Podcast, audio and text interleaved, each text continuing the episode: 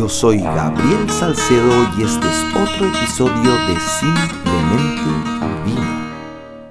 Hola, mi nombre es Leonor Sosa, soy chilena, sommelier profesional, una apasionada del servicio, una estudiante de por vida, por decirlo de alguna manera, eh, siempre investigando un poco más el tema del vino. Y actualmente vivo en Punta del Este, Uruguay, así es que va un saludo para todos desde acá. Bienvenida, Leonor, a Simplemente Vino. Quería consultarte cómo has pasado esta pandemia, si has bebido más o menos vino. Cuéntame, ¿cómo les ha ido por allá en, en Uruguay? Hola Gabriel, ¿cómo estás? Bueno, primero que todo, muchísimas gracias por la invitación. Bueno, estoy justamente en Punta del Este, Uruguay. Primero un saludo a todos desde acá y te cuento efectivamente cómo ha pasado esta pandemia. Creo que he tenido un consumo bastante normal o, moderado, por decirlo de alguna manera. O sea, me refiero a que generalmente me tomo una copa de vino a la hora de la cena. Por ahí converso con, con mis amigos por Zoom también, con una copa o dos copas de vino. Porque si bien acá hay una vida bastante normal, aunque ahora parece que vamos a ir un poquito para atrás, eh, Punta del Este sigue siendo un lugar de veraneo. Por lo tanto, una especie de pueblo fantasma en este tiempo y, mis conocidos y amigos ya se fueron a, sus países. Así es que al trabajar un poco desde casa en proyectos que implican muchas veces descorchar y también estar estudiando, eh, obviamente abro varios vinos y por ahí no alcanzo a tomarme todo. Así es que eso ha hecho que salgan subproductos también, tipo desde jalea hasta pan con algunos restos de vino. Mira, qué entretenido lo de los subproductos. Yo siempre he estado atento a eso. Eh, acá armé una pequeña empresa y hacíamos eh, wine infused gelato, wine lato. Hacíamos eh, gelato con vino tinto y vino blanco también. Así que qué entretenido, que me parece perfecto. Quería preguntarte cómo comienza tu vida a, a ligarse con el mundo del vino. Eh, ¿Cuándo tú crees que toma esa curvita y toma esa diferencia y tú dices, ya, esto no es hobby, parece que me gusta mucho, me voy a dedicar a esto?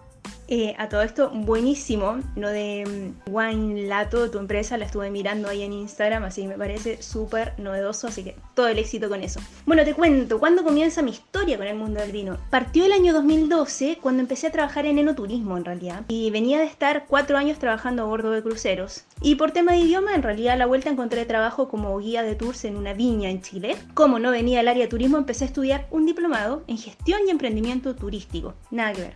Al terminarlo me ofrecieron trabajo en otra viña con otras funciones, lo que fue súper atractivo. Y ahí me di cuenta que en realidad lo que yo quería era saber de vino. Así es que fui derechito a la escuela de sommelier. La verdad que nunca fue un hobby. Eh, si bien antes trabajé en hotelería como coordinadora de banquete, mi, mi, relación no iba más allá de la organización de eventos. Quería consultarte el vino que más y el vino que menos te haya gustado, sin que nos des nombres, por supuesto. A ver, aquí, mmm, sin acusar a nadie, ¿no? eh, me gusta mucho soñar con vinos que voy a probar de muchas regiones del mundo que me falta por conocer. Entonces siento que el vino que eh, más me gusta o que más me ha gustado. En realidad podría decir muchos que he disfrutado, eh, pero creo que todavía me falta en la vida sorprenderme. Entonces, sí, el que menos me ha gustado. Ahí hay tanta historia. Pero parto por otro lado.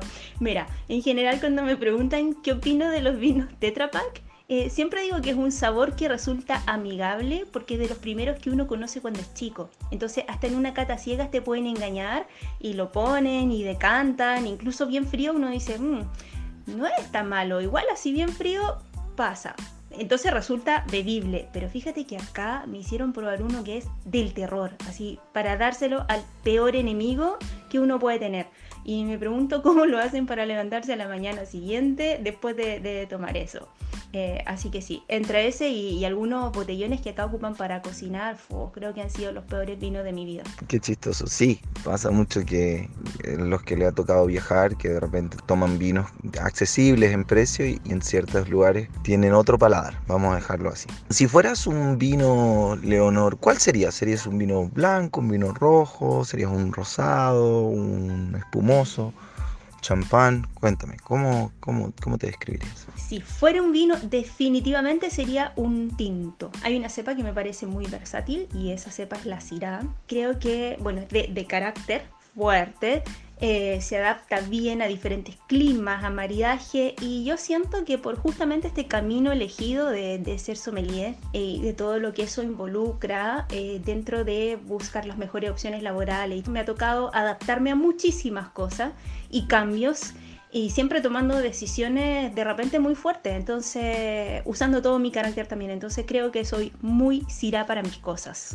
Eh, lo dejaría de esa manera. En el Sira me pasa que ya llevo varios episodios grabados, llevamos ocho al aire, y el chileno en general, el Sira le parece maravilloso. Así que hay, hay algo ahí, hay un detallito que puedo ir viendo hasta ahora si nos quieres contar alguna situación, una historia, una anécdota donde el vino haya sido el protagonista en tu vida.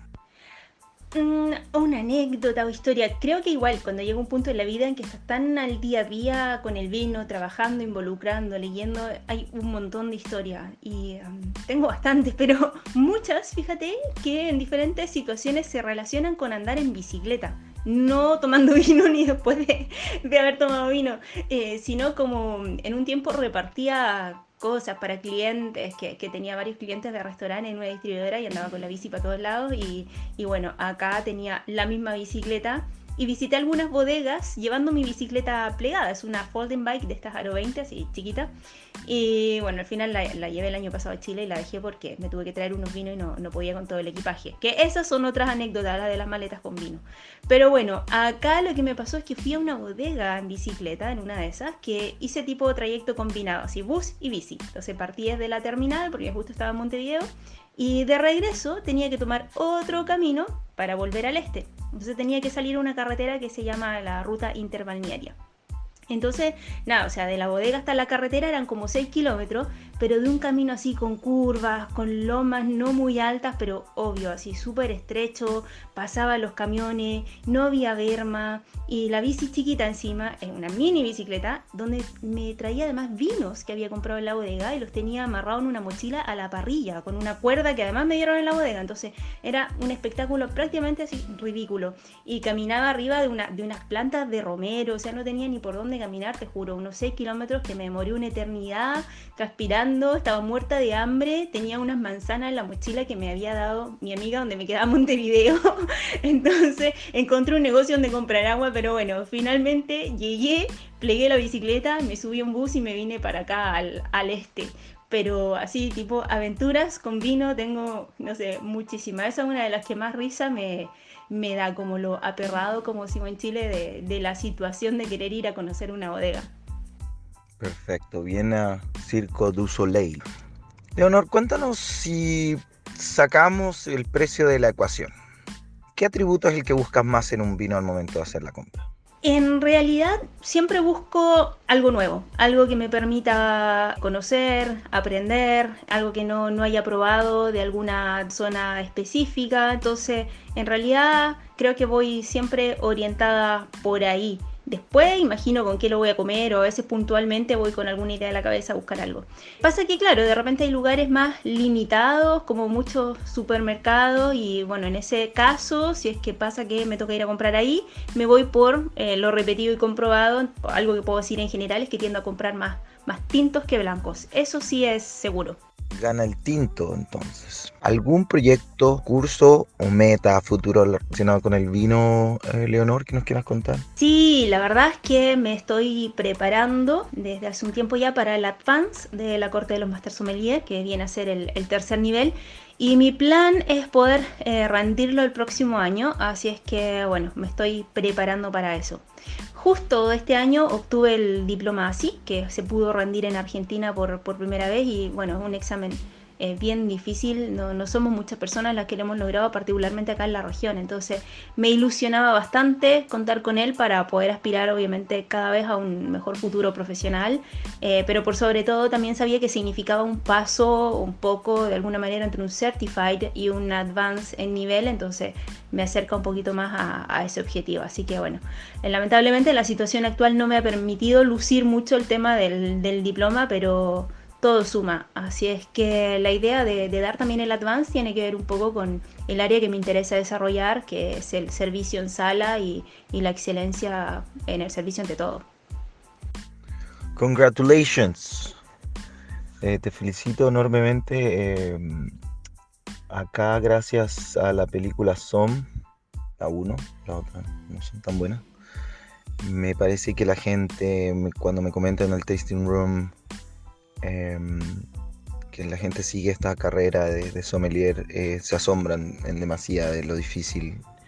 Y siempre yo le hago el símil que eh, un máster es un máster en cualquier nivel de educación. Y en este eh, hay capacidades que obviamente son bastante distintas para probarlo. Es bien estricto. Te quería pedir que nos hicieras una recomendación de un vino, una película, un libro o las tres cosas, como tú desees. Bueno, em, nada, sí, muchísimas gracias. Concuerdo absolutamente contigo en este tema de, del servicio y, del aprendizaje que significa, pero a ver, vamos. Mm, a ver, un vino, una película y un libro. Voy a recomendar las tres. Primero, ya que estoy en Uruguay, recomendar explorar lo que ofrece este país más allá del Tanat. Acercarse a los Merlot y los Cabernet Franc que se dan muy muy bien. Y también a los proyectos novedosos, a las vinificaciones diferentes, tipo proyecto independiente que, que creo que están realmente o que pueden dar mucho que, que hablar. Mira, una película, eh, me gustaría recomendar un documental lindo que hay de, de somelería. Eh, a ver, en francés se llama Sensation, no sé si lo pronuncie bien, pero es como Sensations. Está en francés y subtitulado en, inglés en YouTube. Muestra distintos aspectos de la somelería, pero de un lado quizás muy, muy sensible, muy delicado, como con mucho tacto y, y cubre distintos campos de desempeño. Entonces me encanta como trabajo a nivel imagen, precioso, dura como 30 minutos y Así que sí, tienen que, verlo. Un libro, fíjate que en estos días he estado consultando uno que en realidad está dirigido a cocineros, pero me sirve mucho como inspiración para combinaciones de, alimentos, para mariaje, y se llama La Enciclopedia de los Sabores de Nicky Segnit. Así que esas serían mis recomendaciones. Excelentes recomendaciones. Eh, van a quedar en la descripción del capítulo para que mm, se acerquen y puedan ver ahí en específico eh, cuáles son estos datos. Si pudieras elegir, eh, Leonor, solo a una persona, puede ser un famoso, puede ser un familiar, etcétera, ¿con quién te tomarías una botella de vino? ¿Quién sería esta persona y cuál sería el vino? Ahí esta pregunta está buenísima, la verdad. Eh, a ver, si tuviese que elegir a alguien vivo, en verdad pensaría en tomarme, no sé, la copa de manera virtual y hacer una llamada por Zoom o, esperar que todo pase y, ahí nos reunimos. Así que voy a elegir a, un muerto, yo creo. Una muerta. No diría ni una estrella de rock, ni un actor, ni un político, no, no. Derechamente eh, me iría como por elegir a una mujer una mujer así tipo con poder ligada a la industria, así es que me, quedé pensando por algo que pasó hace pocos días, de hecho, em, me tocó aprender un poquito más de Leonor de Aquitania, por, la historia, eh, por su historia con el vino. Justo dicté, dicté una clase de Malbec con una sommelier argentina y dentro de los aspectos históricos ella la citó, porque en realidad jugó un papel súper importante dentro de, de la industria del vino de Burdeos, por no decir fundamental. O sea, no solamente que fue reina de Francia después de Inglaterra, o sea, que incitó a la independencia femenina, o sea, eh, tremenda. Entonces, eh, de alguna manera, como descubrir este tipo de, aspectos, eh, me motiva a pensar como de, wow, necesitamos una mujer así, más mujeres así. Eh, como detalle te cuento que yo pertenezco a la Asociación de Mujeres del Vino de Chile, soy una de las fundadoras. Entonces pienso que, claro, invitaría a esta Leonor a, no sé si a probar alguna mezcla bordelesa eh, hecha en Chile. Capaz que ella pone el vino, ¿no? En, esto, ya que estamos soñando y vamos a revivir a alguien. Eh, así que nada, me da mucha risa esta, esta pregunta pero me imagino como preguntándole a ver qué te parece hasta dónde hemos llegado las mujeres y el vino. No sé, se me ocurre algo así con esta copa que, no sé, como digo, puede ser una mezcla bordelesa chilena y me dé su opinión por dura que pueda salir o ella ponga el vino derechamente. Gracias, Leonor, entendiste eh, muy bien la pregunta y se agradece tu, inteligente respuesta. Bueno, hemos llegado al final, Leonor. Gracias por eh, participar. A los que llegaron hasta aquí, gracias por escucharnos. En favor, si pueden repostear los, los programas, los episodios y darnos likes en redes sociales, se los agradecemos. Y vamos a dejar a Leonor cerrar este episodio con una canción y recomendando un vino para maridarla. Este ha sido otro episodio de Simplemente Vino. Nos vemos en la próxima. Bueno, primero que todo decirte que ha sido un gusto, eh, te deseo todo el éxito con Simplemente Vino, ojalá que muchos más eh, escuchen el programa y es muy entretenido y muy lindo también abordar el vino eh, de otra manera, acercarlo a, la gente de esta manera. Así es que, a ver, Mm, tengo que recomendar una canción y un vino y voy a hacer un poco de trampa porque este lo tengo como comprobado y guardado. en ese momento que uno se pone a investigar ciertas cosas y obviamente maridaje sonoro hoy día es un, un elemento nuevo dentro de, o no tan nuevo dentro del vino, eh, con muchas teorías entre medio y qué sé yo. Y me encanta uno eh, que es buenísimo y que está eh, probado y comprobado, digamos, pero por eso te digo, no es mío y, y, lo recomiendo porque funciona. Y es Sira, vamos de nuevo con el Sira, y Back to Black de Amy Winehouse pero aquí los dos funcionan por armonía, si es que tengo que armar el mariaje, o sea, son intensos, con carácter, son elegantes, son profundos.